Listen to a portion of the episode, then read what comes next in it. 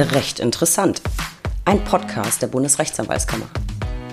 Ich bin Stefanie Bayrich, Pressesprecherin der BRAG und in der heutigen Folge geht es um das Thema Krimi-Analyse von Leichen und Lügen. Ich begrüße Sie alle recht herzlich zur aktuellen Ausgabe unseres Podcasts. Heute wird's kriminell und zwar wortwörtlich. Krimis, jeder schaut sie gern. Aber was ist Fiktion, was ist Wahrheit? Wie viele und vor allem welche Rechtsbrüche werden eigentlich von Ermittlungsbehörden in Krimiserien begangen? Weiß man nicht? Doch, dazu gibt es nämlich eine Studie. Und wären Krimiszenen Realität, welche Konsequenzen hätten denn die Ermittlungsmethoden für die Kommissare und die Verteidigung des potenziellen Täters? Haben wir alle unser Wissen eigentlich aus dem Fernsehen? Und wie wirken sich Krimis dann auf die Rechtsvorstellung der Zuschauer aus? Über all das sprechen wir heute und zwar mit einem Gast, der es wissen muss. Herr Professor Tobias Gostomczyk ist ein Tausendsasser. Als ehemaliger Anwalt und Professor für Medienrecht hat er sich mit Studierenden im Dienste der Wissenschaft unzählige Tatortfolgen angeschaut und wirklich spannende Erkenntnisse gewonnen. Lieber Herr Professor Gostomczyk, ich freue mich riesig, dass Sie Zeit haben, ein bisschen mit mir zu plaudern. Ja, herzlichen Dank, dass ich hier sein darf. Sehr, sehr gerne. Ich stelle Sie zu Beginn kurz vor, denn ich finde, Sie haben einen ausgesprochen spannenden und vielseitigen Werdegang hingelegt und ich bin so frei und beschränke mich jetzt mal auf das wirklich Wesentliche, denn was Sie alles schon gemacht haben, füllt tatsächlich sieben A4 Seiten. Ähm, ich packe aber für alle Interessierten noch einen Link in unsere Show Notes, da kann man dann alles nochmal nachlesen. Also mal ganz kompakt, Sie waren sechs Jahre Anwalt für Medien, Internet und Telekommunikationsrecht. Sie haben 2012 dann in die Wissenschaft Wissenschaft gewechselt und sind seither Professor für Medien, Internet und Telekommunikationsrecht an der TU Dortmund, lehren zugleich aber auch an der Ruhr-Universität Bochum. Vielleicht steigen wir ganz am Beginn Ihrer Karriere ein, Herr Gostonczyk. Sie haben nämlich nicht nur Rechtswissenschaften äh, studiert, sondern auch Journalistik.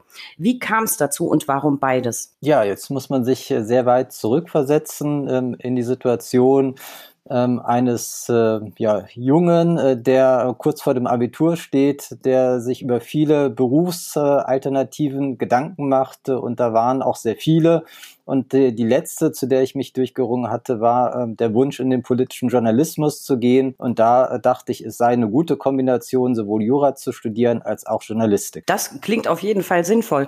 Was sprach und spricht denn aus Ihrer Sicht dafür, Jura zu studieren? Ja, Jura zu studieren. Juristen sind Spezialisten fürs Allgemeine und äh, so beginnen ja auch äh, Tausende von Jurastudierenden genau ihr Studium, dass sie nicht so richtig wissen, was sie erwartet aber äh, sie haben den Satz im Hinterkopf, mit Jura kann man alles Mögliche machen.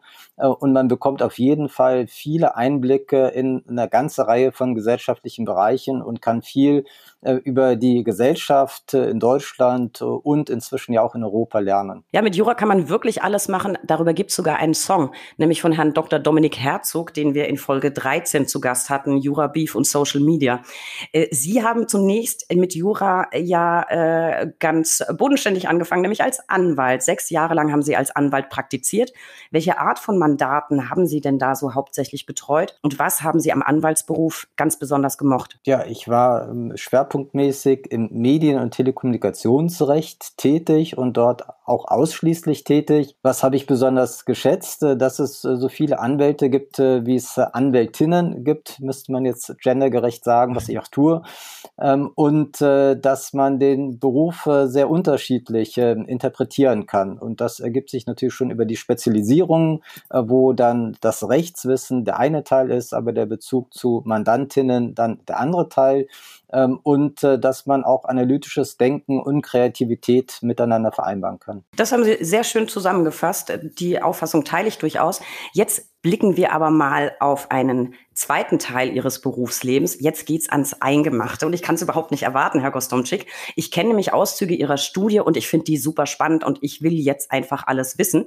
Und Sie können uns ja die Wahrheit berichten. Also, latschen Kripo-Beamte wirklich quer durch jeden Tatort, heben die Dinge mit Kulis und Taschentüchern auf, belügen die Beschuldigte dauernd mit vermeintlichen Geständnissen der Komplizen, treten Türen ein, klauen Handys, um Chatverläufe nachzuverfolgen, schlafen während der Observierung wirklich im Auto, geben bei Festnahmen immer markige Sprüche zum Besten, tragen sowieso immer nur Lederjacken und stellen Flüchtige auch mal durch einen gezielt provozierten Autounfall und explodieren Autos wirklich immer sofort, wenn die sich überschlagen und erkennt man Koks überhaupt daran, dass man einen kleinen Finger in die Tüte steckt und dann ablenkt oder ist das out, ableckt oder ist das out und man nimmt inzwischen die Messerspitze. Ich habe eine Million Fragen und äh, die meisten davon gehen wir jetzt einfach mal der Reihe nach durch. Jetzt muss ich erstmal Luft holen. Vielleicht aber mal zurück an den Anfang. Wie entstand die Idee zu dieser Studie, Herr Gostomczyk? Gucken Sie mit Ihren Studenten einfach super gern Filme äh, und Krimis? Also wie in der Schule früher. Ich habe das immer ganz toll gefunden. Liebe Leute, heute schauen wir einen Film oder wie kam es dazu? Ja, das ist äh, natürlich nicht der Fall. Dann wären die Vorlesungsstunden ähm, schnell vorbei, das muss man äh, einfach so sagen, sondern es ist, äh, ging eher da von einer Alltagsbeobachtung aus, wie das auch häufig der Fall ist, äh, dass man ein Krimi guckt oder mit anderen ähm, Juristinnen auch spricht und die sagen, hast du gesehen den Tatort und was der wieder dort gemacht hat.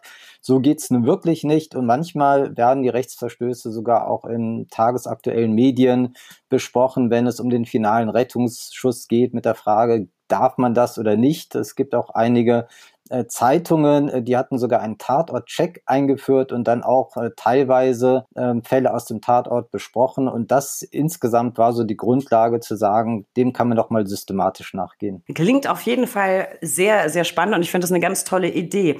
Ähm, wie lief die Studie denn genau ab? Was genau haben Sie untersucht? Wie lange hat es gedauert? Und wie viele Folgen mussten Sie sich letzten Endes dafür anschauen? Ja, also die Studie selbst, äh, es gibt mehrere Studien. Es gibt eine erste im Jahr 2015 fand die statt.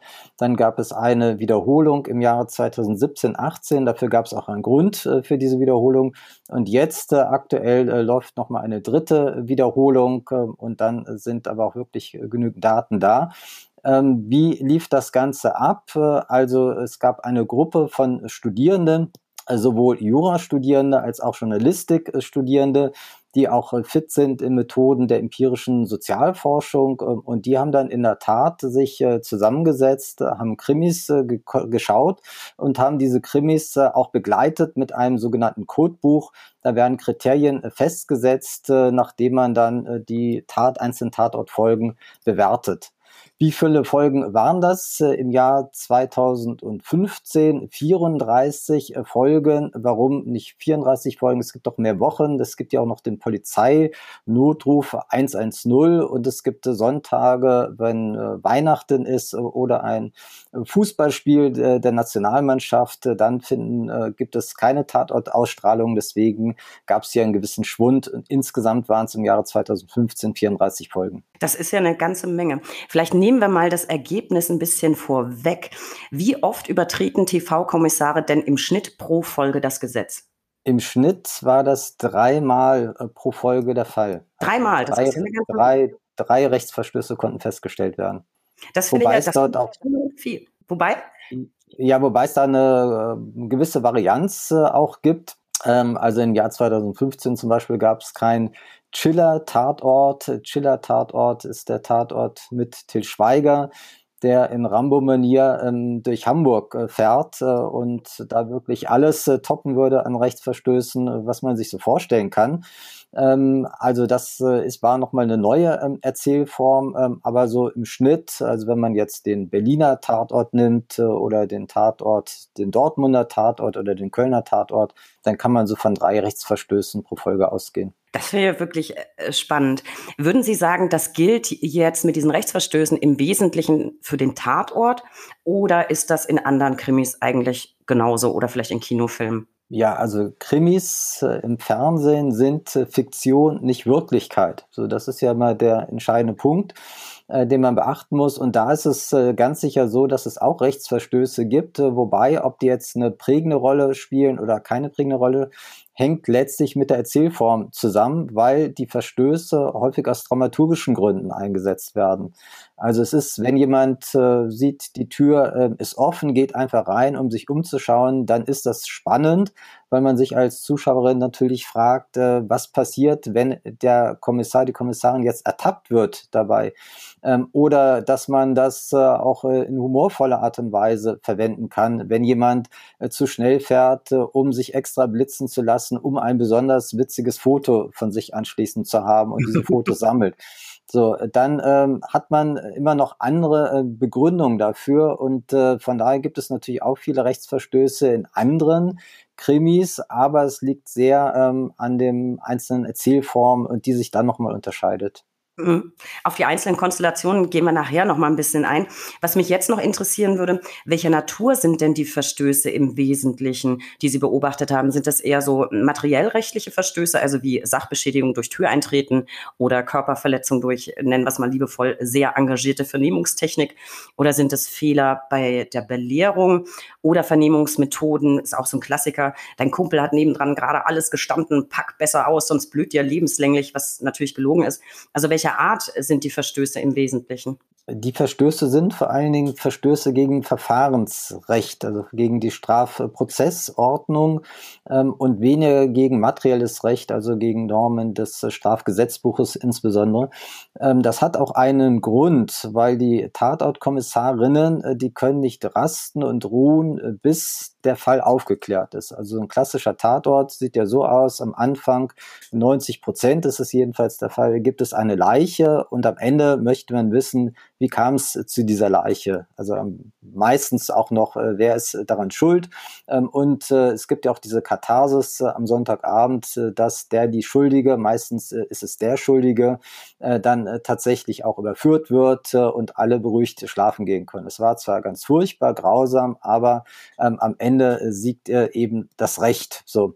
Das ist äh, die ursprüngliche ähm, Erzählstruktur und auf diesem Weg äh, machen eben die Kommissarinnen, setzen alles dran. Die können nicht ruhig schlafen, sondern wachen nachts auf, äh, gehen raus, übernachten im Auto, also machen alles das, was man von Beamtinnen so landläufig nicht erwartet, äh, nämlich äh, Dienst nach Vorschrift, sondern setzen alles dran, um aufzuklären und gehen dabei eben bis an die Grenzen und das bedeutet eben auch Grenzen des Ermittelns. Und die, dann gibt es rechtsstaatliche Stoppregeln, die dann natürlich schnell mal überschritten werden. Ja. Wie, äh, vielleicht gucken wir uns die Analyse selber nochmal an. Mich würde interessieren, wie das, wie das genau abgelaufen ist. Sie haben es schon ein bisschen angedeutet, aber wie muss ich mir das vorstellen? Haben da zig Leute also wirklich hoch konzentriert, eine Folge nach der anderen geguckt und dann eben alles mitnotiert? Oder war das schon so ein bisschen so eher die entspannte Variante, Popcorn essen und mal gucken, wem irgendwas auffällt? Ja, so ähm, äh, Popcorn wurde nicht gegessen, Chips äh, wurden favorisiert äh, dabei und das hindert erstmal auch für eine ähm, empirische Betrachtungsweise nicht, äh, wenn man Chips äh, dabei isst, ist vielleicht sogar eher förderlich, weil dem Gehirn äh, dann auch ähm, ja, Energie zugeführt wird und man vielleicht aufmerksamer ist. Ähm, aber es ist schon so, äh, jeder hatte dann ein äh, Codebuch äh, eben in der Hand und hat dort notiert, äh, welche Rechtsverstöße es wann gab. Also mit einer Zeitleiste konnte man sehen, in Minute 5.13 ähm, ist eine Szene und dann wurde die entsprechend festgehalten. Äh, Schlüsselszenen wurden auch nochmal kodiert, also die besonders, äh, wo äh, der Rechtsverstoß äh, nicht irgendwo am Rande eine Rolle spielte, sondern auch zentral war für die ähm, Erzählstruktur. Dann wurde das Ganze auch äh, nochmal transkribiert, äh, also die Szene auch aufgenommen, verschriftlicht. Ähm, das ist die Grundlage dafür, um anschließend natürlich auch eine Vergleichbarkeit zu haben und eine Auswertbarkeit, äh, die bei allen Codiererinnen und Codierern dann identisch ist. Na gut, das klingt doch eher nach äh, ähm, hochwissenschaftlicher Arbeit und nicht so sehr nach einem gemütlichen Fernsehabend. Ist aber auch gut so, weil jetzt können Sie mit uns drüber sprechen.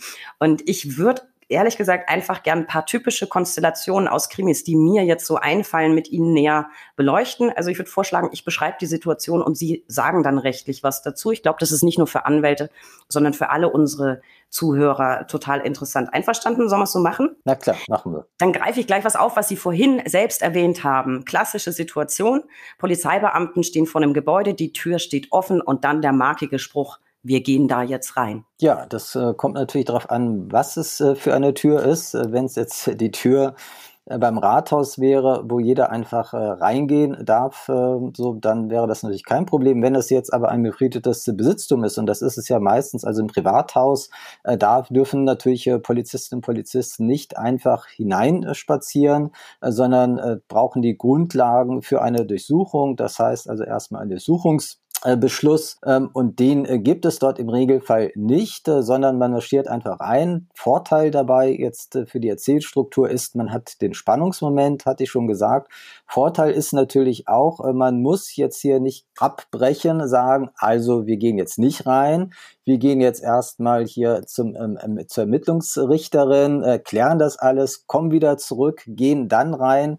Ähm, also das würde wirklich aufhalten ähm, und äh, kann man äh, einfach nicht machen. Das wäre einfach ein ja, ein dramaturgischer, äh, ja, ein dramaturgisches No-Go. Manchmal, es gab es sogar Tatorte auch, äh, wo damit wieder ironisch gespielt worden ist, äh, dass gesagt worden ist, äh, Jetzt, äh, wenn wir jetzt äh, nicht sofort gehandelt hätten, hätten wir jetzt äh, den Durchsuchungsbeschluss und dürfen das jetzt machen. Und da war der Tatort schon am Ende. Also so äh, kann man dann auch damit äh, spielen und das entsprechend aufnehmen. Weil Sie äh, gerade sagt, man, man braucht einen Grund. Äh, da fällt mir eine zweite Situation ein, ähnlich, aber doch anders. Die Polizeibeamten stehen vor einem Gebäude, die Tür ist verschlossen. Und der Klassiker ist, dass dann irgendeiner sagt, ich glaube, ich habe Schreie gehört. Stimmt natürlich nicht. Und dann wird sehr effektvoll die Tür eingetreten. Ja, also äh, jeder kennt es. Äh, bei Gefahr in Verzug äh, gibt es andere Regeln. Ähm, und da muss aber tatsächlich auch der Eindruck objektiv von Gefahrenverzug äh, bestehen ähm, und nicht eine konstruierte Situation. Und das ist auch wieder ein letztlich äh, ja, ironisch witziger Umgang äh, damit, äh, dass man schnell weitergehen kann ähm, und dass äh, schon nochmal genau darauf hingewiesen wird, eigentlich gibt es andere Regeln, aber für uns äh, Tatortkommissaren gelten die eigentlich so nicht. ja. Äh, Kommissar, gutes Stichwort. Ich finde, äh, es kommt auch recht häufig vor, dass ich einen Kommissar habe, der natürlich völlig zu Unrecht suspendiert wird aufgrund eines Vorfalls. Der ermittelt dann aber natürlich immer auf eigene Faust weiter. Ja, das ist ein weiterer Klassiker ähm, im Tatort. Das passiert immer wieder. Ähm, und man äh, kann dann auch sehr schön zeigen, dass natürlich die Kollegialität äh, so weit ausgeprägt ist, äh, dass auch die äh, Suspendierten äh, da nicht einfach gemieden werden, sondern die haben wieder ihre Verbindungen ähm, auch äh, zu den laufenden Ermittlungen und beginnen Parallelermittlungen dazu. Ähm, und äh, häufig ist es auch so, dass äh, die am Ende zum Ziel führen ähm, und dann, wenn sie dann erfolgreich waren, wieder zur ähm, ja, Reintegration äh, des äh, oder der Suspendierten dann führen. Ähm, also hier hat man natürlich auch wieder den Spaß Spannungsbogen. Äh, jemand ist äh, herausgenommen, manchmal zu Recht, manchmal nicht äh, zu Recht, ähm, kann aber über den Ermittlungserfolg sich dann wieder ähm, in Amt und Würden bringen. Ähm, ja, äh, klassische Situation. Äh, was mir noch einfällt, das kommt, glaube ich, auch relativ häufig vor, es tauchen immer wieder dritte Personen auf, die nicht zur Polizei gehören, also Polizeifremde, und die schalten sich dann in die Ermittlungen ein. Ich bin ganz ehrlich, ich hoffe, Sie nehmen mir es nicht übel, ich bin jetzt kein riesen Tatort-Fan. Ich bin ein großer Fan der Rita Falk-Krimis, aber Sie haben ja gesagt, so Krimi ist Krimi, das, das gleicht sich da. Und ähm, in den Eberhofer-Krimis, nach denen auch äh, der Brackel Franz übrigens benannt ist, der heißt ja auch Franz Eberhofer, da ist immer der Rudi mit an Bord. Der Rudi ist aber überhaupt kein Polizeibeamter, der ist Privatdetektiv. Trotzdem unterstützt der immer den Eberhofer Franz bei den Ermittlungen und marschiert munter mit rein in die Zeugenbefragung, in die äh, Rechtsmedizin, führt Gespräche, ermittelt mit. Ja klar, also das äh, kommt nicht selten vor. Ähm, äh, da gibt es eine ganze Reihe äh, von, was als problematisch angesprochen werden kann. Natürlich vor allen Dingen immer, dass die Vertraulichkeit äh, der Ermittlungsarbeiten hier unterbrochen wird. Das wird aber auch regelmäßig in den Krimis dann selbst thematisiert. Also auch, wenn ich es richtig erinnere, in den Eberhofer-Krimis, dann wird gesagt, nein, du darfst das eigentlich nicht. Aber dann steht er doch wieder ähm, auf der Matte ähm, und das ist gerade die Komik, die daraus ähm, entsteht und das ist gerade der dramaturgische Grund, der dort äh, wichtig ist. Es gab auch die Anwaltsserie Danny Lowinski. Ähm, da gab es ein ganzes äh, Team um Frau Lowinski herum, also denjenigen, der hinter der Kaffeebar stand. Einer hat einen Schuh, ähm, da Reparaturgeschäft betrieben und so weiter. Da wurden alle Fälle, die ähm, der Anwältin ähm, unter Vertraulichkeit, äh, Mandatsgeheimnis und so weiter ähm, ja, mitgeteilt worden sind, die wurden dann dort diskutiert und im Team gelöst. Äh, also auch hier äh, ganz klar, der ähm, Verstoß liegt auf der Hand bei Frau Lewinsky übrigens auch auch noch viel mehr, dass die in den ersten Folgen äh, gar kein Büro hatte, sondern einfach einen Schreibtisch, hatte keine Akten geführt, äh, hatte kein Schild, äh, das man eigentlich haben muss und so weiter, ähm, wird es hier eben auch aufgegriffen ähm, und ist natürlich nicht zulässig. Ja, ein anderer Klassiker, der mir einfällt, hat mit der Spurensicherung zu tun oder wie der Süddeutsche gern liebevoll sagt, die Spusi. Also die Spusi ist noch am Tatort in Schutzkleidung natürlich, tütet gerade ganz fleißig ein. Und der Klassiker ist, dann kommt der Kommissar, latscht mir nichts, dir nichts, einfach quer über den Tatort und meistens wird dann sehr effektvoll mit einem Kuli oder so ein Beweisstück aufgehoben, eine Waffe zum Beispiel, wird dann in Augenschein genommen und dann aber einfach wieder abgelegt und dann häufig mit dem Kommando hier äh, mal eintüten. Ja, genau. Also ähm, man kann äh, die Rechtsverstöße auch nicht nur jetzt auf die Kommissarin dort beziehen, sondern es gibt natürlich auch noch andere äh, Vorschriften, wie wird eine Tatortsicherung denn äh, so betrieben oder sollte die so betrieben werden, äh, dass möglichst jetzt hier Beweise nicht äh, vernichtet werden oder dass andere DNA-Spuren noch drankommen ähm, oder dass der Boden, wo Fußabdrücke sein könnten, äh, dass da nicht alle äh, drüber äh, latschen ähm, und die Spuren verwischen, was man eben ganz regelmäßig sieht, also auch im Tatort regelmäßig sieht. manchmal ähm, gibt es da noch so alibimäßig ähm, einen Schutz, Plastikschuh, der angezogen wird, aber das macht dann eigentlich auch keinen äh, so großen Unterschied hm. mehr. Also das äh, passiert ähm, und könnte man ganz sicher auch äh, genauso analysieren, ähm, ist gerade auch äh, passiert äh, in einer Abschlussarbeit, äh, die ich noch lesen muss zur Rechtsmedizin. Da hat äh, eine Studentin sich angeguckt, die noch zusätzlich Zahnmedizin studiert hatte, also medizinischen Hintergrund auch noch mit aufweist, hatte sich angeguckt, was gibt's denn eigentlich für Hygienevorschriften für Rechtsmedizinerinnen und hat das abgeglichen mit den Tatort Rechtsmedizinern, wie die sich eigentlich verhalten. Das finde ich auch super äh, spannend, weil das sieht man in Krimis immer wieder. Der wird munter neben der ja zu begutachtenden Person, äh, die ja eigentlich keine Person mehr ist, irgendeine Semmel gemampft oder so. Das sieht man auch immer wieder in Krimis, dass in der, in der Rechtsmedizin noch gefespert wird. Ähm, das waren jetzt so die wichtigsten Konstellationen, die mir auf die Schnelle eingefallen sind. Herr Gostomczyk, gibt es weitere häufige Fehler oder irgendwelche Evergreens, die immer wieder auftauchen, die mir jetzt gerade nicht eingefallen sind? Ja, also bei den äh, Verfahrensverstößen sind es vor allen Dingen unterlassene Belehrungen. So liegt auch auf der Hand. Also wenn man jedes Mal wieder mit einer Belehrung dort kommen würde, das würde Zuschauerinnen äh, irgendwann nerven. Deswegen sind die natürlich überhaupt nicht äh, feststellbar. Dann unzulässige dann Vernehmungsmethoden spielen auch häufig eine Rolle. Bis hin auch zur Gewaltausübung, dass man jemand eine Backpfeife bekommt äh, bei der Vernehmung, äh, weil er so droht wegzudämmern äh, oder möglicherweise um nochmal richtig äh, zu drohen ähm, oder auch äh, das Mitgehen lassen von Beweismitteln, also auch sehr häufig, da liegt irgendwie ein USB-Stick oder ein Rechner oder irgendetwas und dann wird es erstmal mitgenommen nach dem Motto, was man hat, hat man ähm, und dafür gibt es dann auch regelmäßig keine Grundlage. Das gibt es tatsächlich in, in amerikanischen Krimiserien auch recht häufig. Also ich gucke gerade äh, Blue Bloods und äh, der Hauptermittler, der macht das ganz gerne, dass er den zu vernehmenden Personen, wenn die sich respektlos verhalten, immer mal so einmal über den Hinterkopf wischt. Das ist irgendwie so ein, so ein also so etwas stärkeres Tätscheln. Wahnsinnig witzig, äh, aber natürlich so auch nicht zulässig. Herr Gostamczyk, Sie haben vorhin schon erwähnt, ähm, Sie haben auch örtlich gesehen verschiedene Tatorte angeguckt. Das klang jetzt so ein bisschen, als gäbe es da nicht so richtige Unterschiede. Ich möchte trotzdem noch mal nachhaken. Ähm, sind regional betrachtet im Schnitt alle gleich schlimm tatsächlich? Oder gibt es jetzt vielleicht, wenn man, wenn man Städtewelt, die ganz weit auseinander liegen, also mir fällt jetzt Münster ein, weil unser Brack-Präsident aus Münster kommt und dann vielleicht München, weil ich komme aus Bayern, beziehungsweise Franken, was ja besser ist als, als Bayern. Ähm, aber gibt es da vielleicht, wenn man den Blick möglichst weit regional schweifen lässt, doch noch Unterschiede? Ja, der Frankentatort ist natürlich grandios und einer der besten, also um das erstmal vorab äh, zu sagen.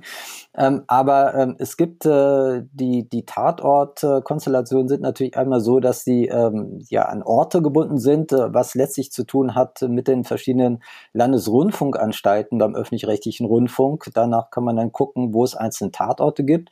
Die haben natürlich den Bezug dazu, dass der Tatort immer den Anspruch hat, möglichst heute zu sein. Da gibt es auch die, ja, die Hauptkritik, dass etwas besonders authentisch ist Beim Münsteraner Tatort wird zum Beispiel im Abspann auch immer noch der Polizei gedankt dafür, dass man hin, wertvolle Hinweise bekommen hat, wie man denn alles möglichst richtig macht, äh, was man sich beim Münsteraner Tatort gar nicht so richtig vorstellen kann, äh, dass es da eine Beratung gegeben hat. Aber äh, das wird manchmal auch noch mit erwähnt. Und die Tatorte leben natürlich vor allen Dingen immer von den Ermittlerteams. Es sind ja immer Teams, die dann gebildet werden mit Schauspielerinnen, die in Deutschland so zu der obersten Liga gehören.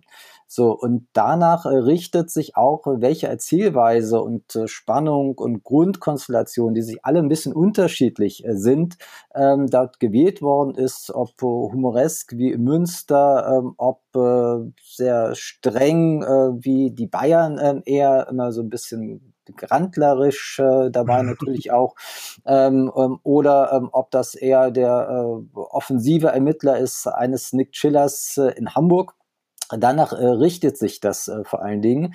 Ähm, bei der Vergleichbarkeit äh, kann man so ein paar Tendenzen schon aufzeigen. Es fällt aber nicht ganz so leicht, äh, weil ähm, nicht jeder ähm, Tatort Ort äh, hat äh, die gleiche Anzahl ähm, an äh, Folgen oder an, an einzelnen Krimis pro Jahr. Ähm, und in Saarbrücken zum Beispiel als kleine Rundfunkanstalt, die haben dann nur, ich glaube, zwei Tatorte pro Jahr. Ähm, aber in Münster sind es dann mehr und in Bayern sind es dann eben auch entsprechend mehr. Aber von der Konzeption her sind die Bayern zum Beispiel, man hätte es nicht anders erwartet, äh, die sind äh, eher rechtskonform äh, beim Münchner Tatort. Beim Münsteraner Tatort liegt es ja schon ähm, auf der Hand, dass Herr Thiel zwar immer schon ähm, alles versucht, rechtskonform zu sein, aber dann kommt ihm Börne natürlich immer in die Quere ähm, und dann sieht es schon wieder ein bisschen anders aus. Oder Herr Thiel ist im Konflikt mit seinem eigenen Vater, der auch alles Mögliche macht, gerne leichte Drogen dealt. Äh, das wird aber nicht weiter zur Sprache gebracht. Ähm, und es gibt natürlich dann auch äh, dann äh, Krimis wie den Dortmunder Tatort, wo man einen äh, Kommissar hat, der schon so jenseits von Gut und Böse ist ähm, und das gerade auch das Konzept ist des Tatorts, also dass man dort den extremen Kommissar vor Augen geführt bekommt. Ah, das freut mich ja sehr. Da schau her, die Bayern haben es wieder gescheit gemacht. Das, das finde ich schon mal gut. Was mich jetzt noch interessieren würde, wenn wir mal den Blick aufs Geschlecht werfen der Darsteller, gibt es Unterschiede zwischen männlichen und weiblichen Beamten? Ist ein Geschlecht rechtstreuer als das andere? Also ich kann sagen, äh, dass das Verhältnis äh, fast äh, gendergerecht ist. Also wie es jetzt im Jahr 2021 ist, äh, kann ich nicht verlässlich sagen, aber im Jahr 2015 äh, da kann ich sagen, da waren 60 äh, Prozent äh, der Kommissarinnen männlich und 40 Prozent waren weiblich. Das lässt sich aussagen. Es wurde aber jetzt nicht erhoben, ähm, ob im Einzelnen ähm, die Männer oder Frauen sich rechtskonformer verhalten. So, das liegt sicher auch wiederum daran, wie die Erzählstruktur angelehnt ist. Also beim Berliner Tatort zum Beispiel, da gibt es ja eher den dunkleren ähm, Ermittler, äh, der dann auch äh, stark an die Grenzen geht äh, und die Ermittlerin, die das eigentlich nicht möchte, aber dann auch mal, wenn es drauf ankommt, auch mitmacht, ähm, um sich darüber auch kollegial zu zeigen. Ähm, und da sieht man dann das Spannungsverhältnis, was jetzt aber nicht alleine mit Männern und Frauen aufzulösen ist, weil man es natürlich genau umdrehen kann. Man kann auch den Mann hinstellen und sagen, der versucht sich immer rechtskonform zu verhalten und die Frau ist diejenige, die sagt, jetzt hab dich nicht so und sei mal ein bisschen mutiger. Schade, das hätte ich wirklich spannend gefunden, aber vielleicht mal in der vierten oder fünften Studie ist es ja eine, eine Idee, mal drüber nachzudenken, ob man das mal nachguckt. Ähm, jetzt mal zu den zu den Ermittlungserfolgen, die dann auf Verstöße erfolgen. Das würde mich jetzt nochmal interessieren. Sie hatten schon angedeutet, naja, häufig ist es einfach spannender oder für die Erzählweise halt relevant. Aber führen denn die Verstöße, jetzt eben das nicht abgewartet wird, bis der Durchsuchungsbeschluss da ist, führen die dann im Endeffekt auch zum Erfolg der Ermittlungen. Also heißt, könnte sich die echte Polizei oder die echte Kripo, was sie natürlich nicht darf, aber könnte sie sich eine Scheibe abschneiden bei den Fernsehkommissaren? Also Stand äh, heute ist, äh, dass die äh, Rechtsverstöße zu 60 Prozent, rund 60 Prozent nicht zum Ermittlungserfolg beitragen, was natürlich auch wieder die These nahelegt, dass die eher dramaturgisches Gründe gibt, warum die eingeflochten sind, weil man sie nicht braucht. Also um den Fall so zu erzählen, äh, dass jemand, äh, dass der Fall eben aufgedeckt wird. Also die kommen eben auch vor, sind aber nicht zwingend notwendig und äh, zu 60 Prozent tragen sie eben nicht dazu bei. Wäre übrigens auch mal eine Idee, ähm, eine Kommissarin oder ein Kommissar so zu konzipieren, äh, dass die sich möglichst rechtskonform verhalten, äh, was ja auch wieder einen eigenen Witz äh, auch mit sich bringen könnte. Also das wäre auch eine feine Idee, ja. Das äh, steht äh, aber noch aus. Ja. Das, das steht noch aus. Das finde ich aber auch eine, eine interessante Idee. Wahrscheinlich wird es dann mit der Sendezeit am Ende knapp, wenn man das wirklich ähm, korrekt alles darstellen würde. Das finde ich aber jetzt wiederum überraschend, weil ohne drüber nachgedacht zu haben, hätte ich jetzt schon das Gefühl gehabt, dass immer gerade dieses Verhalten, nämlich, oh, ich habe Schreie gehört oder wir gehen da jetzt einfach rein, das natürlich das ist, was am Ende dann den Ermittlungserfolg herbeiführt. Und dann kann man ja nur mutmaßen, dass es letztlich doch darum geht, ähm, die Situation ein bisschen cooler darzustellen oder eben den, den Spannungsbogen entsprechend aufzubauen. Ähm, Herr Gostomczyk, haben Sie sich denn auch damit beschäftigt, welche Konsequenzen diese, ich nenne es jetzt mal, äh, fiktiven Verstöße konkret in der Realität hätten? Also einerseits für die Ermittlungsbeamten, die gegen das Gesetz verstoßen, andererseits aber vielleicht auch mit Blick auf den Anwalt, der dann als Verteidiger auf den Plan tritt. Passiert ja auch manchmal so, dann zum, zum letzten Dritten einer Folge hin, ähm, Stichwort Beweisverwertungsverbot und so. Haben Sie sich in die Richtung auch Gedanken gemacht? Ja, also wenn es äh, jetzt um die Frage geht, ob die Rechtsverstöße in irgendeiner Form sanktioniert werden, muss man sagen, dass die im Regelfall nicht sanktioniert werden. Und selbst wenn die von Vorgesetzten ähm, auch noch wahrgenommen werden, äh, führen die vielleicht manchmal zu einer Suspendierung, ähm, aber jedenfalls nicht, äh, also im Regelfall jedenfalls nicht äh, zu einer Sanktion, also noch nicht mal zu einer Suspendierung. Und das kann man natürlich auch wiederum äh, sehr, sehr gut äh, sich erklären, dass das einen dramaturgischen Grund hat, weil wenn man die Tatortkommissarinnen und es gibt nicht so viele ähm, Schauspielerinnen, die man jetzt äh, in die A-Kategorie vielleicht einordnen würde in Deutschland, immer herausnehmen würde, dann hätte man irgendwann ein Problem, immer wieder neu äh, besetzen zu können und zu müssen. Und das möchte man ja auch nicht. Auch Zuschauerinnen sollen sich natürlich an bestimmte Ermittlerkonstellationen äh, gewöhnen können. Ähm, die einzelnen Rundfunkanstalten versuchen sich damit immer einen eigenen Akzent zu setzen und sich zu profilieren. Es wird immer groß angekündigt, wer wird neue Tatortkommissarin. Ähm, und deswegen kann das schon gar nicht so sein. Also manchmal ist es tatsächlich erfolgt. Im Frankfurter Tatort gab es einen Kommissar, der dann auch tatsächlich ausgeschieden ist. Und da konnte das auch bis äh, zum Ende äh, erzählt werden. Aber sonst äh, passiert das eben eher nicht. Hätte also in der Realität auch gänzlich andere Konsequenzen. Haben Sie sich eigentlich nur die Ermittlungsbeamten angeschaut oder wir hatten es gerade davon, es tauchen ja auch äh, Richter auf, wenn eben doch manchmal ein, ein Beschluss erwirkt werden muss oder es tauchen Anwälte auf.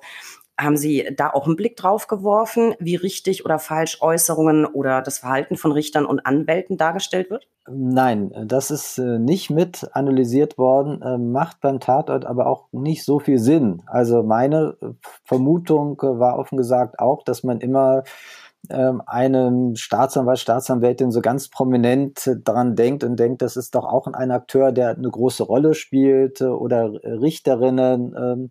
Aber unter dem Strich äh, spielen die äh, wirklich äh, auch schon rein quantitativ Ansendezeit äh, und auch gemessen an allen äh, Tatort, einzelnen Tatortfolgen spielen die keine große Rolle. Also das ist wirklich äh, sehr ermittlerzentriert ähm, ja, dargestellt, der Tatort. Ähm, und äh, von daher bietet sich das hier vielleicht nicht so an, aber man könnte natürlich auch sich äh, eine Studie machen zu ähm, Richterinnen und Richter und kann sich entweder geeignete Serien heraus aussuchen oder man guckt sich das einfach breiter an. Man kann natürlich den Zuschnitt auch anders wählen ähm, und äh, guckt sich an, ob die jetzt rechts äh, äh ja, äh, realitätsnah dargestellt werden äh, oder ob die nicht realitätsnah dargestellt werden. Es gibt auch viele Klischees übrigens, die da bedient werden. Ähm, das aus, auch durch die Bank weg. Also das gilt auch für die Staatsanwältin, gilt aber auch für andere, die dort äh, ja, eine Rolle spielen. Äh, schönes, äh, schönes Stichwort. Ich weiß, das war jetzt nicht Bestandteil Ihrer Studie, weil Sie sich eben Tatort angeguckt haben, aber ich weiß, Sie sind vielseitig interessiert und vielleicht können Sie trotzdem was dazu sagen. Äh, Gerichtssendungen, äh, die sind heute jetzt ja nicht mehr so in wie noch vor ja, das ist eigentlich schon eine ganze Weile her. Also ich meine jetzt Barbara Salisch und Co. Die haben mich ja immer eher an, an ja, Talkshows mit, mit Drama-Drehbuch erinnert, wenn man bedenkt, was da immer im Gerichtssaal alles passiert ist. Ähm, ich könnte jetzt sagen, ich habe das früher nicht geguckt, wäre aber gelogen, habe ich natürlich schon geguckt. Ähm, ich weiß, Sie kennen diese Sendungen auch. Würden Sie sagen, was man vom Verfahrensablauf und den Zeugenbelehrungen gesehen hat, wenigstens das, war wenigstens das eine realistische Darstellung. Man hat sich ja ganz bewusst für diese Sendungen Richter ausgesucht. Also Salesch war Richter oder ist Richterin, Alexander Holt auch. Ich weiß, der Römer, der ist zwar im wirklichen Leben kein Staatsanwalt, aber ich glaube Rechtsanwalt. Und äh, Ingo Lenzen ist auch Rechtsanwalt. Herzliche Grüße an den beachtlichen Bart. Ähm, haben Sie sich da mal äh, Gedanken zugemacht, jetzt außerhalb der Studie? Ja, also die ähm, Darstellung würde da natürlich auch zu vielen ähm, Verstößen und äh, Besonderheiten führen. Also bei Frau Salisch zum Beispiel, die hat ein Hämmerchen vorne, das äh, verwendet wird, äh, was man so natürlich nicht hätte. Da gibt es Überraschungszeugen, die dann einfach in den Saal hinein äh, springen. Es gibt äh, Turbulenzen äh, und so weiter. Also eine ganze Menge an Dingen, die äh, um den Fall immer herum äh, erzählt werden. Und man muss sich hier auch vor Augen führen, dass erstmal so eine Gerichtssituation ist für eine Erzählstruktur wunderbar geeignet. Warum? Es gibt jemanden, der ist in der Mitte und dann gibt es zwei, äh, die sich miteinander dort äh, etwas verhandeln. Ähm, und es ist für die Zuschauerin sofort klar, wie die Rollen verteilt sind. So, und das ist äh, sehr dankbar dafür.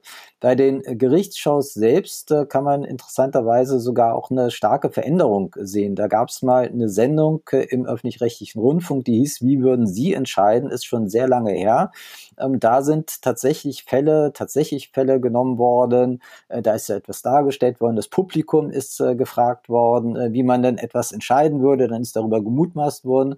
Ähm, und am Ende gab es da tatsächlich Rechtsgelehrte, so ähm, Herr Medikus war da, glaube ich, auch schon damals gewesen, die dann den Fall aufgelöst haben für alle. Also äh, die, diese Sendung äh, wurde irgendwann abgesetzt und mit dem Aufkommen der privaten Rundfunkveranstalter gab es wieder neue Gerichtsshows und die erst so konzipiert waren, dass man sich dachte, es ist, sei besonders spannend, wenn man tatsächlich einen wirklichen Fall hat, äh, der dann verhandelt wird. Ähm, also dass man ähm, etwas hat, Nachbarschaftsstreit, äh, so der dann verhandelt wird und eine Vereinbarung, Schiedsvereinbarung äh, unterzeichnet wird und das Ergebnis, das dann dort festgelegt wird, tatsächlich tatsächlich gilt. So, das hat aber auch Zuschauerinnen und die Quote ist unbarmherzig, ähm, auch nicht richtig äh, interessiert. Und dann fing man an, ähm, Veränderungen vorzunehmen und die fing ähm, erstmal damit an, dass man tatsächlich Richterinnen äh, dort äh, herangezogen hatte, die im wirklichen Leben auch äh, Richterinnen waren ähm, und äh, die dann die Funktion ausüben sollte, um das Ganze dann wirklichkeitsnäher auch da noch zu gestalten.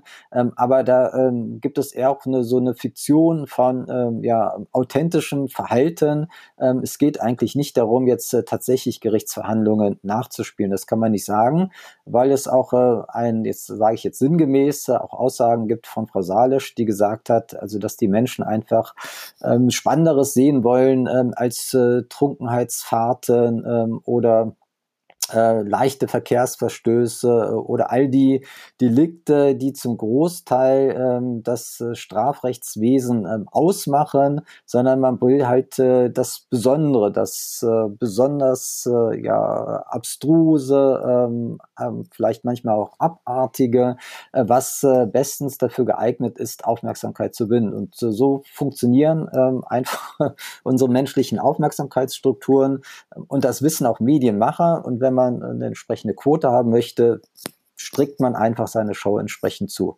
äh, was man auch zu Recht kritisieren kann. Das heißt, ähm, wenn man die Leute unterhalten will, braucht man doch den Maschendrahtzaun. War das nicht Barbara Salisch damals? Maschendrahtzaun, der, der Nachbarschaftsstreit? Ich, ich glaube schon. Ähm, so, Zuschauer ist aber ein ganz wichtiges Stichwort. Da würde ich auch gerne mit Ihnen kurz noch drüber sprechen. Ähm, wenn, das können wir, glaube ich, festhalten, vieles von dem, was gezeigt wird, falsch ist oder unzulässig. Wie wirkt sich das denn dann auf den Zuschauer aus und auf das Rechtsverständnis äh, des Zuschauers? Man sagt ja immer gerne, im Grunde haben wir unser Wissen aus den Medien. Und das ist ja jetzt nicht jeder Krimi-Fan Anwalt und äh, denkt sich dann in einer Szene, naja, naja.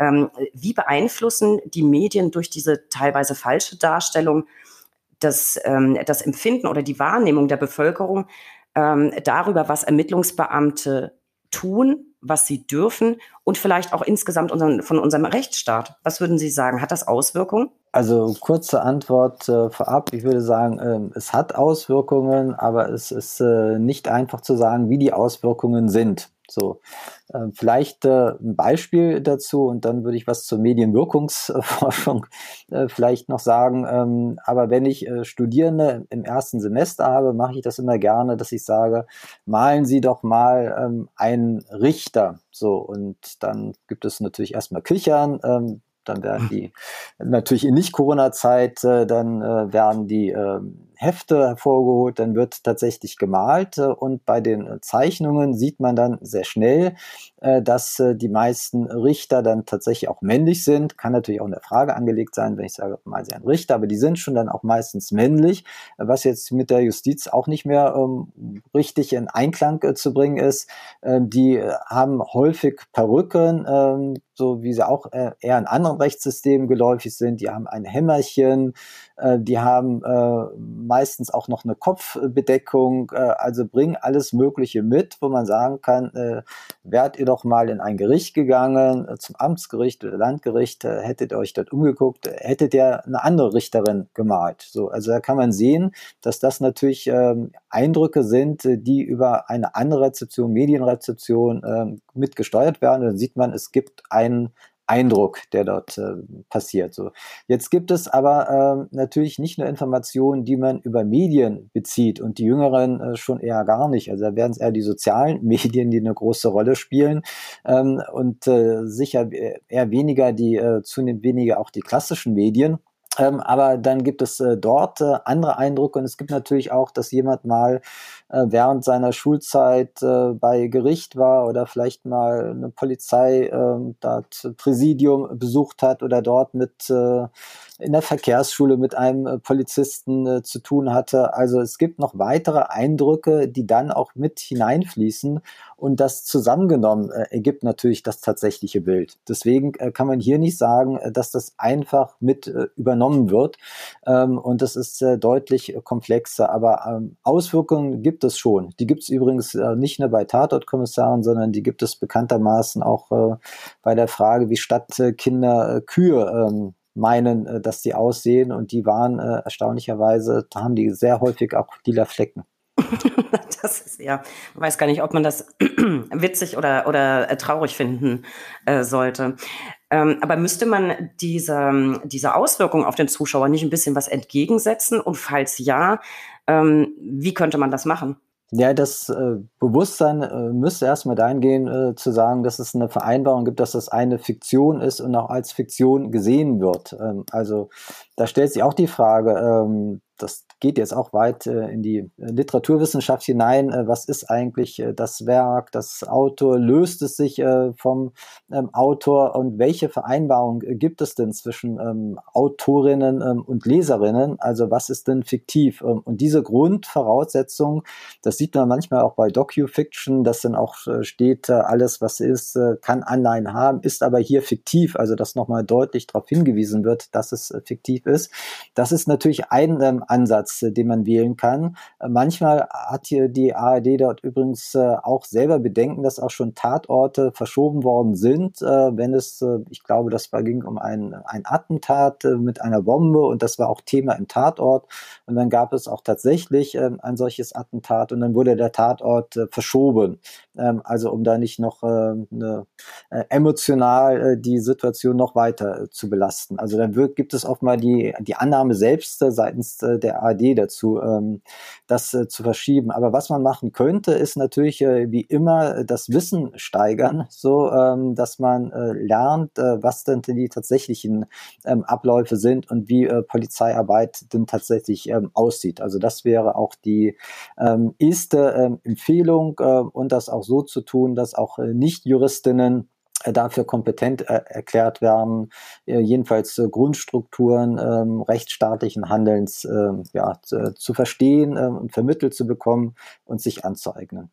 Ja, Sie versuchen das ja auch. Ich weiß nämlich, Sie haben eine, eine Rechtskunde für Krimi-Fans ähm, äh, geschrieben. Das, äh, glaube ich, ist auch auf, auf der Homepage äh, zu finden. Also äh, ähm, da muss ich äh, kurz sagen, also die ist äh, in der Mache, die wird... In der Mache. Genau im ersten Halbjahr ähm, im nächsten Jahr äh, veröffentlicht.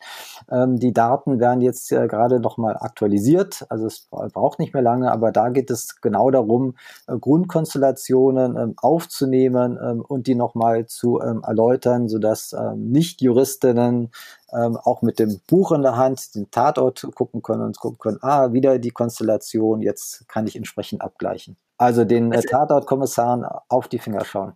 Finde ich ein sehr, sehr äh, schönes Projekt und da sind, sind wir gespannt drauf. Ähm, Herr Gostomczyk, das war super spannend, unterhaltsam und lehrreich zugleich. Ich habe aber noch ein anderes Thema, das ich am Rande gern, zumindest ganz kurz mit Ihnen besprechen möchte. Sie wissen, dass ähm, Nachwuchsförderung, also Anwaltsnachwuchs, Image der Anwaltschaften ein Herzensanliegen äh, der BRAG ist. Und es richten sich ja auch ganz viele Folgen dieses Podcasts an Junganwälte oder an solche, die es noch werden wollen.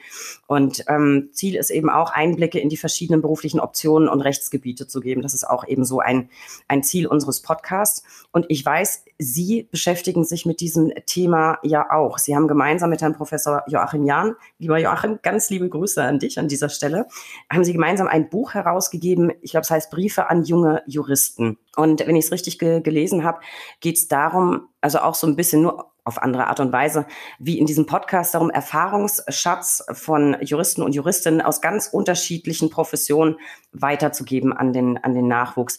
Wie sind Sie zu diesem Projekt gekommen und, und was genau vermitteln Sie den jungen Kolleginnen? Ja, also gendergerecht, das Buch äh, ist schon ein bisschen älter, aus dem Jahr 2015 ist es erschienen, müsste es natürlich auch heute Juristinnen mit Gendersternchen ähm, am besten äh, heißen.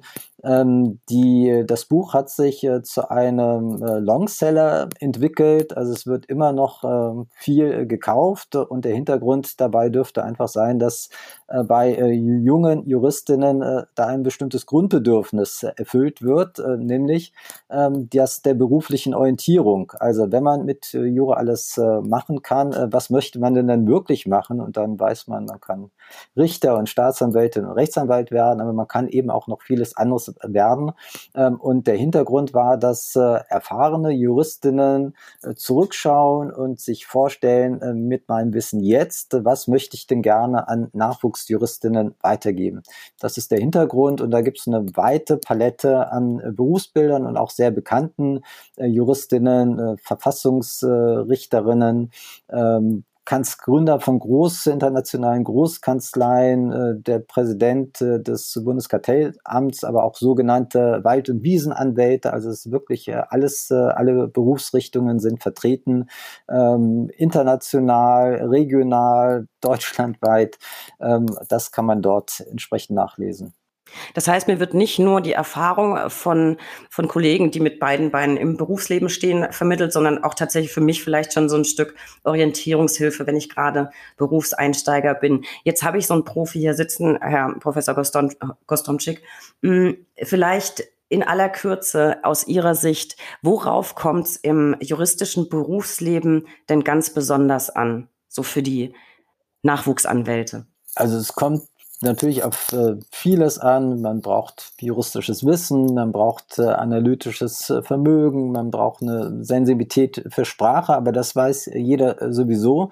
Worauf es auch ankommt, äh, sollte es jedenfalls sein, äh, dass der Beruf äh, tatsächlich zur Berufung wird. Äh, also weil gerade Juristen nach meiner Beobachtung sehr vieles funktional machen. Also das Studium wird bestritten, dann wird gesagt, es ist sehr trocken, auch ja eine landläufige Formulierung, das Studium ist sehr trocken ähm, und das, was eigentlich kommt, kommt danach.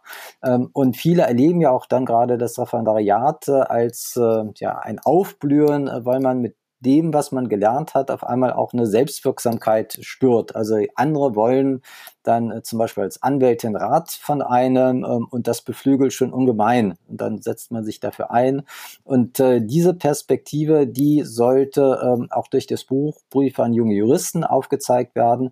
Und das ist es aber auch, glaube ich, äh, als Quintessenz, worauf das ankommt, äh, dass man ähm, guckt, äh, dass man mit dem Beruf äh, nicht nur Geld verdient, sondern sehr, sehr viel Lebenszeit äh, verbringt. Und das sollte auch wertvolle Lebenszeit sein und nicht nur alleine abgesessene Lebenszeit. Ähm, und das wäre vielleicht äh, der, ähm, ja, die Quintessenz. Und äh, was mich äh, am meisten überrascht hat, auch entgegen ähm, landläufigen Karriereratgebern, die immer sagen, du musst als erstes das machen, als zweites das und als drittes das. Und dann äh, wirst du eine glückliche Berufskarriere haben, äh, dass man sehen kann, dass bei sehr vielen äh, der Autorinnen nachzulesen ist, äh, von wie vielen äh, Zufälligkeiten oder andere würden sagen vielleicht äh, von Fügungen, äh, je nach äh, ja, Draufsicht auf die Welt, ähm, das eigene Leben ähm, abhängig ist und dass man dann zufällig jemanden getroffen hat äh, und der einem äh, eine neue Perspektive eröffnet hat und auf einmal fand man das spannend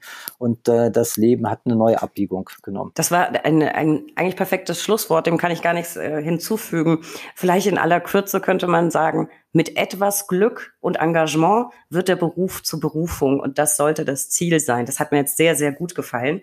Und äh, gut gefallen, da kommen wir gleich zu meiner Lieblingskategorie, Herr Gostomczyk, die drei Ls. Der Buchstabe L kann für so vieles stehen. Lieblingskrimis, Lieblingsbücher, Lieblingsserien.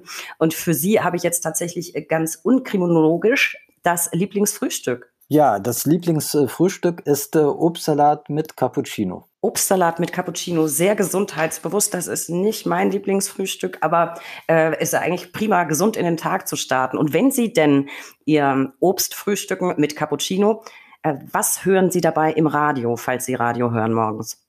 Also beim Radio kann ich das sagen, dass ich äh, fast ausschließlich nur zwei Programme höre und das ist äh, Deutschlandfunk und Deutschland Radio ähm, und äh, eigentlich mehr Deutschlandradio. Ähm, da gibt es zwischendurch auch nochmal Musik. Ist auch, die haben auch sehr, sehr gute äh, Journalisten, finde ich. Einige davon kenne ich.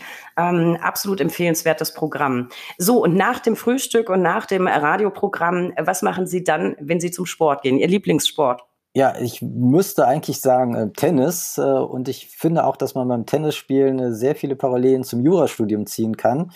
Ähm, das wäre aber eine andere Geschichte. Ähm, aber weil ich äh, das Tennisspielen äh, nicht äh, schon lange probiere, aber äh, nicht so wahnsinnig gut kann, ähm, aber doch äh, ganz gut laufen, würde ich schon sagen, es ist das Laufen. Äh, das müssen wir irgendwann in einer Nachklappfolge mal vertiefen, weil so viele Parallelen sehe ich da jetzt noch nicht. Da bin ich gespannt drauf, das besprechen wir wann anders. Lieber Herr Professor Gostomczyk, das war richtig klasse. Ich habe viel gelernt, obwohl ich Anwalt bin. Man schaut ja als Anwalt grundsätzlich mit einer ganz anderen Brille auf ein, auf ein Krimi, würde ich sagen. Und man denkt sich sehr oft, naja, also bitte Leute. Ich persönlich denke das ganz oft nicht nur, sondern ich sage das dann auch laut. Deswegen immer Stress bei uns zu Hause und mein Mann sagt immer, ach Schatz, kannst du nicht bitte einfach gucken, es ist doch nur ein Film. Und deswegen haben sie mir einen großen Dienst erwiesen, denn ab jetzt kann ich sagen, ha, ich muss dazu was sagen. Es gibt nämlich eine Studie, die besagt das. Finde ich großartig, wird jetzt bei mir dauernd im Einsatz sein. Und ich bin ganz sicher, auch unsere Zuhörerinnen und Zuhörer fanden das extrem spannend und gucken den Krimi jetzt vielleicht mit anderen Augen, den nächsten. Apropos Zuhörer, liebe Zuhörer, aktuelle Infos finden Sie wie immer bei uns auf www.brack.de. Abonnieren Sie bitte diesen Podcast. Wir freuen uns über jeden neuen Zuhörer und folgen Sie uns auf Instagram unter recht unterstrich interessant. Lieber Professor Gostomczyk, es war mir wirklich ein außerordentliches Vergnügen. Ich danke Ihnen von Herzen für dieses spannende Gespräch und bitte berichten berichten Sie uns dann auch von den kommenden Studien und dann vielleicht nochmal über Ihr Buch. Ja, herzlichen Dank, dass ich hier sein durfte und Grüße auch an Ihren Mann. Werde ich ausrichten. Ich danke Ihnen. Machen Sie es gut.